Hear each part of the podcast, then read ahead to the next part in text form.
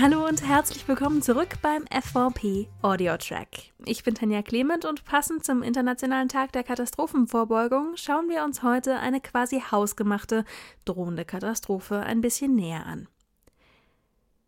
Stellt euch vor, ihr wählt den Notruf und niemand kommt. Ich zumindest kann mir das gar nicht richtig vorstellen. Schließlich haben die meisten von uns schon im Kindergarten gelernt, wie ein Notruf funktioniert, wann man ihn absetzen sollte und natürlich, dass im Ernstfall dann Hilfe unterwegs ist. Aber im Rettungsdienst fehlt Personal. Genauso wie in der Pflege. Und das kann über kurz oder lang zu einem gefährlichen Problem werden.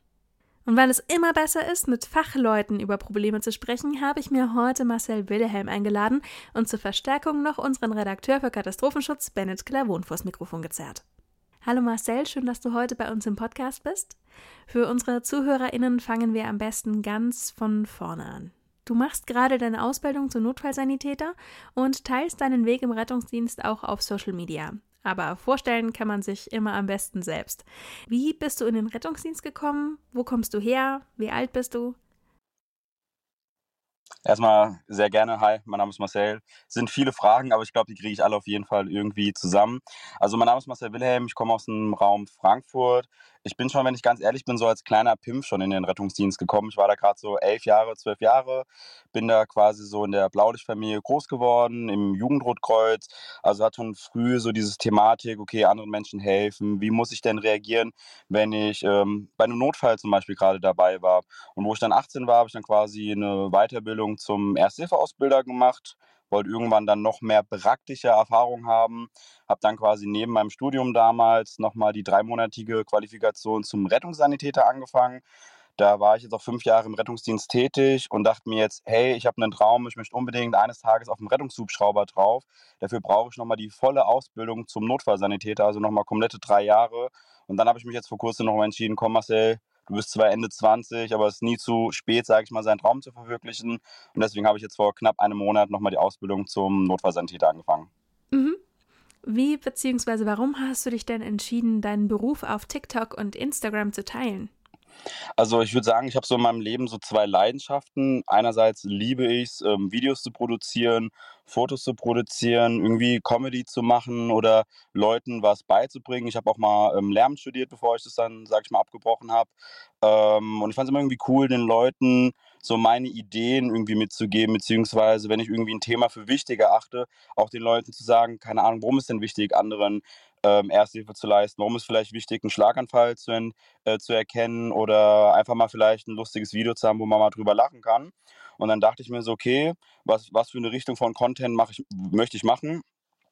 Und ähm, viele Freunde von mir haben immer gesagt, boah Marcel, du hast mit, keine Ahnung, ich hatte mit 19 schon ein Testament, wo viele gesagt haben, warum hast du denn so früh ein Testament? Ja, ich habe in Einsätzen das und das erlebt und deswegen dachte ich mir, hey, lieber mache ich es jetzt, bevor es vielleicht irgendwann mal zu spät ist und dann meine Eltern sich fragen müssen, was wollte denn eigentlich der Marcel so als letzten Wunsch, sage ich mal. Und da habe ich mitbekommen, dass so viele Leute diese Themen so interessant fanden, dass ich dachte, komm, ich habe die Leidenschaft vom Rettungsdienst, ich habe die Leidenschaft, Videos und Fotos zu produzieren kombiniere ich die einfach mal, lade mal ein paar Videos auf Social Media hoch, sei es Instagram oder TikTok. Und ja, das, der Rest war Geschichte. Danach hat irgendwie alles seinen, seinen Lauf irgendwie gemacht. Und dann bist du auf meiner For You-Page gelandet. die Links packe ich mit in die Show Notes, aber vielleicht haben ein paar von unseren HörerInnen dich ja schon mal auf Social Media gesehen.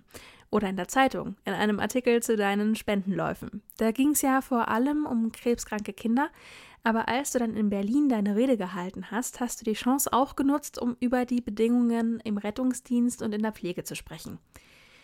Wie sind denn die Reaktionen damals ausgefallen? Also das stimmt, ich habe ja meine Spendenläufe im Krebskrank keine Kilometer. Da laufe ich ja zu Fuß und auch als Sanitäter Riesenstrecken. Ich bin nach Köln gelaufen, 300 Kilometer, 500 Kilometer nach Berlin und 300 Kilometer nach Augsburg. Und ähm, dadurch, dass ich dann quasi immer die Aufmerksamkeit, die ich dadurch ähm, generieren kann, weil es ja nicht typisch, dass, sag ich mal, ein Sanitäter durch Wald und Wiese läuft oder vom einen kleinen Dorf zum nächsten kleinen Dorf, habe ich mir gesagt, ich möchte einerseits Spenden quasi sammeln für krebskranke und benachteiligte Kinder. Aber ich dachte mir auch, ey, wenn ich schon quasi diese Bühne habe, dass so viele Leute abseits, ich sag mal, des Social Media ähm, Geschehens auf mich aufmerksam werden, will ich auch einfach sagen, halt was halt nicht so gut läuft im Rettungsdienst. Sei es die Personalnot, sei es ganz oft, dass Politiker uns nicht hören oder dass ich persönlich die Angst habe, dass man erst irgendwie aktiv wird, wenn es zu spät ist. Sprich, wenn dann vielleicht irgendwie ein Patient es leider nicht geschafft hat, weil der Rettungsdienst nicht pünktlich gekommen ist, weil vielleicht zu viele Fahrzeuge außer Dienst gegangen sind oder weil viele Kollegen sich einfach krank melden müssen ähm, durch die ganze Belastung, die man so hat. Und wenn ich ganz, ganz ehrlich bin, ich probiere alle paar Monate so ein kleines bisschen auf dieses Thema, ähm, der Rettungsdienst ist überlastet, das System ähm, hält nicht mehr lange aus, sage ich mal, ähm, darauf aufmerksam zu machen. Und dann ist, sage ich mal immer, wenn ich gerade ein Video oder eine Story produziere oder gerade mal nach Berlin laufe, weil es um die Ecke ist, ähm, dann ist die Resonanz einen Tag da, manchmal auch zwei und am dritten Tag hat es schon quasi jeder vergessen und dann wird auch keiner mehr darüber berichten. Wir hatten einen dieser Hilferufe bzw. Appelle auf Social Media gesehen, in dem du vor allem den Personalmangel im Pflege- und Rettungsdienst angeprangert hast und dich dann hier in unseren Podcast eingeladen. Wenn du dir eine perfekte Reaktion auf die Situation wünschen dürftest, wie sähe die aus? Wie könnte die Situation in Rettungsdienst und Pflege besser werden?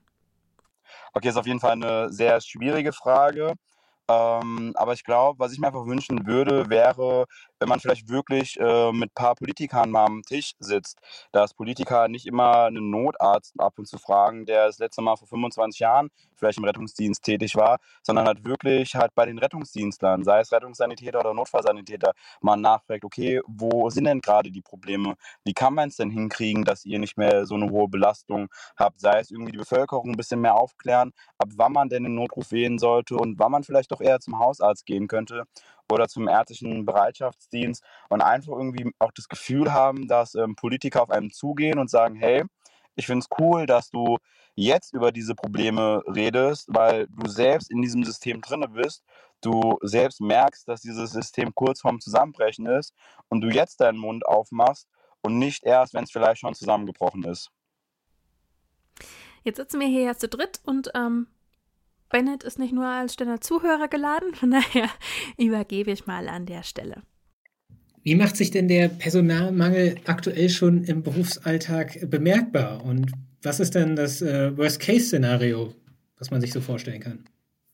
Also bemerkbar macht sich es dadurch, ähm, gehen wir mal davon aus, wir sind jetzt in irgendeiner Stadt und diese Stadt hat eigentlich, sage ich mal, 20 Rettungswagen von verschiedenen Organisationen.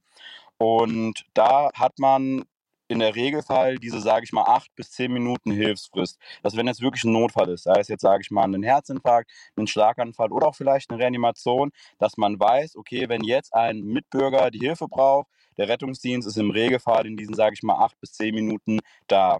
Wenn jetzt aber viel Personal nicht mehr dort ist, heißt es einerseits, dass dann vielleicht statt 20 Rettungswagen nur noch, sage ich mal, 12 oder 13 oder 14 im Dienst sind. Sprich, die Hilfsfristen verlängern sich. Und je nachdem, was der Patient für einen Notfall hat, können halt wirklich ein paar Minuten darüber entscheiden, ob der Patient überlebt, ob er nicht überlebt oder je nachdem, was der Patient hat, ob er vielleicht einen, eine bleibende Erkrankung hat oder vielleicht eine Behinderung dadurch. Und was man auch sagen muss, ähm, die Einsätze werden ja dadurch nicht weniger. Das heißt, Kollegen, die vielleicht, sage ich mal, am Tag vier bis fünf Einsätze fahren, müssen auf einmal sieben, acht, neun Einsätze fahren. Und dadurch ist es ja wieder körperlich, aber auch geistig viel, viel anstrengender. Und dadurch ist wieder so ein Teufelskreis, den ich finde, der so ein bisschen, sage ich mal, seine Runden gerade zieht. Dadurch melden sich dann wieder mehr Kollegen krank, weil sie diese Belastung einfach nicht aushalten auf so einer hohen Frequenz. Es gehen wieder weitere Rettungswagen außer Dienst. Und die Kollegen, die immer noch quasi tapfer auf Rettungswagen gehen, obwohl sie vielleicht schon körperliche oder ähm, psychische Probleme haben, dass sie dann auch nochmal wieder krank werden, sich auch wieder quasi dann krank melden. Also das ist quasi so ein, so ein Teufelskreislauf, wo ich aktuell noch nicht die perfekte Lösung habe, wie wir da irgendwie rauskommen. Mhm.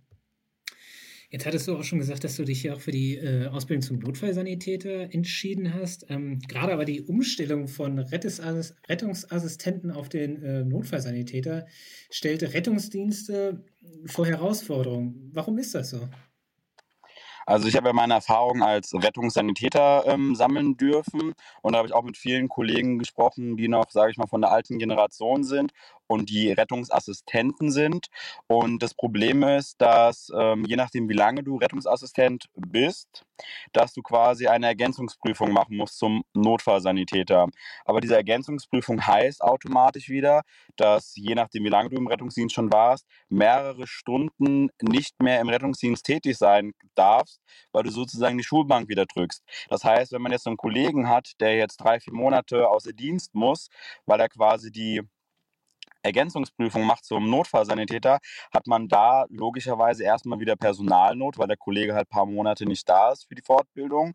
Ähm, plus kann es auch sein, ich habe relativ viele Kollegen, die sind, sage ich mal, seit 30, 35 Jahren ähm, im Rettungsdienst tätig, hätten, sage ich mal, nochmal fünf Jahre, sechs Jahre, sieben Jahre und die sagen, hier, hör mal, Marcel, ich sage es dir ganz ehrlich, für die letzten fünf Jahre in meinem Berufsleben will ich nicht nochmal die Schulbank drücken, will nicht nochmal eine ähm, Ergänzungsprüfung machen. Ich bleibe einfach Rettungsassistent und wenn ich irgendwann mal als Beifahrer, also quasi als Höchster mit der Qualifikation nicht mehr beifahren darf, dann bin ich halt einfach Fahrer und übernehme die Position des Rettungssanitäters. Mhm. Jetzt äh, hattest du schon vorhin in einer anderen Frage schon angesprochen, äh, dass ja der neben dem Personalmangel seit Jahren ja auch die Arbeitsbelastung von Rettungsdiensten steigt. Ähm, gerade bei den Einsatzfahrten für Notfälle und Krankentransporte nehmen ja dabei zu. Ähm, einige aus der äh, Rettungsdienst-Community führen das äh, auf die Hilflosigkeit äh, der Bevölkerung zurück. Äh, äh, hast du das genauso erlebt und wie könnte man das äh, ändern? Ähm, das war ja ein Punkt, wo ich gesagt habe, dass ich mir so ein bisschen das ähm, wünschen würde bei der Politik, dass man, sag ich mal, ein kleines bisschen mehr Aufklärungsarbeit macht. Die Leute haben wirklich verlernt, auf sich selbst Acht zu geben. Ich habe das Gefühl, dass die früher, wenn ich mit meiner Großmutter geredet habe, da war halt wirklich, wenn man die 112 gerufen hat, da war wirklich, wirklich Not am Mann, wo man sagt, okay, das ist die alleräußerste Not. Ansonsten probiere ich mal zum Hausarzt zu gehen, ich probiere selbst in die Klinik ähm, zu fahren wie auch immer. Und heute so, ach ja, der Rettungsdienst macht es schon. Ich habe eine kleine, ich habe einen kleinen Schnitt in meinem Finger, weil ich beim Zwiebeln schneiden leicht ausgerutscht bin. Ach, ich frage mal den Rettungsdienst. Ah, ich habe Rückenschmerzen seit fünf Monaten. Ja, komm, vielleicht der Rettungsdienst mir mitten in der Nacht ähm, gerade helfen. Das sind alles keine Einsätze, wo es gerade um Leben und Tod geht oder wo wir sagen, boah, da mussten wir jetzt unser ganzes Know-how benutzen. Aber das sind Einsätze, wo wir trotzdem, sage ich mal, hinfahren, die Leute trotzdem komplett untersuchen, weil wir erstmal gucken wollen, ob er doch vielleicht irgendwas hat. Das heißt, es ist trotzdem einer, der zwar nicht so körperlich anstrengend ist, aber trotzdem psychisch sehr anstrengend ist, weil man ja trotzdem immer probiert, auf sehr hohem Niveau zu arbeiten. Und ähm, dadurch, dass die Bevölkerung so ein kleines bisschen hilflos geworden ist und sagt, dass man alles auf dem Rettungsdienst halt ähm, abwälzt sozusagen, haben wir halt einfach den Problem, äh, das Problem, dass wir das halt ausbaden müssen und halt dann die Einsatzzahlen wirklich von Jahr zu Jahr immer mehr steigen und immer mehr steigen, aber nicht wirklich wegen, ich sag mal, richtigen Notfällen, sondern oft wegen Einsätzen, wo man sich eigentlich gedacht hätte, hm, hätte vielleicht der Patient ein bisschen mehr drüber nachgedacht und nicht sofort aus, ich sag mal, Effekt oder Gewohnheit die 112 gerufen, hätten vielleicht nicht unbedingt jetzt ausrücken müssen. Du hattest das eben gerade auch schon angesprochen mit dem Teufelskreis. Ähm, der Beruf des Notfallsanitäter äh, ist ja körperlich und seelisch sehr fordernd. Ähm, das hast du schon gesagt, äh, dass da vielleicht Leute auswählen. Aber kannst du dir vorstellen, den Beruf ein Leben lang auszuführen? Also ich habe mich ja immerhin mit 27 jetzt nochmal entschieden, nochmal die dreijährige Ausbildung zum Notfallsanitäter zu machen. Also ja, ich kann mir auf jeden Fall vorstellen, den ein Leben lang zu machen und auch wenn jetzt die letzten paar Minuten eher so bar diese, sag mal, diese negativen Sachen gezeigt haben, der Beruf gibt einem super viel zurück. Jemanden das Leben zu retten, das ist einer der schönsten Momente, die ich mir je vorstellen kann. Einen Menschen zu haben, der wirklich vom Herzen sagt, danke, dass sie mir gerade geholfen haben. Danke, dass sie meinem ähm, Ehepartner geholfen haben. Das, das gibt einen super, super viel zurück. Auch, dass ähm, kein Tag wie der andere ist. Also diesen Job werde ich wirklich ein Leben lang machen, weil ich ihn einfach wirklich vom Herzen her liebe und ich einfach Sanitäter aus Fleisch und Blut bin. Aber ich werde ihn wahrscheinlich nie auf Vollzeit ausüben, weil ich halt einfach merke, nach, ich sag mal, zwei Diensten, drei Diensten ist man schon so kaputt, dass man, finde ich, mal mindestens wieder dieselbe Anzahl an Tagen braucht, um erstmal wieder quasi auf alles klarzukommen. Und das kann man nur hinkriegen, wenn man, sage ich mal, auf 50 äh, Prozent oder 75 Prozent runter reduziert, dass man mehr Pausen hat, durch die Pausen wieder mehr Energie sammeln kann und dadurch einfach die Leidenschaft und die Liebe zu diesem Beruf nicht verliert. Danke Marcel, dass du heute dabei warst und danke Bennett für die Unterstützung und natürlich auch danke an euch an den Kopfhörern und Lautsprechern. Mehr spannende Beiträge zu Prävention und Resilienz findet ihr auf fvp.online. Ich verabschiede mich für heute. Bis zum nächsten Mal. Macht's gut.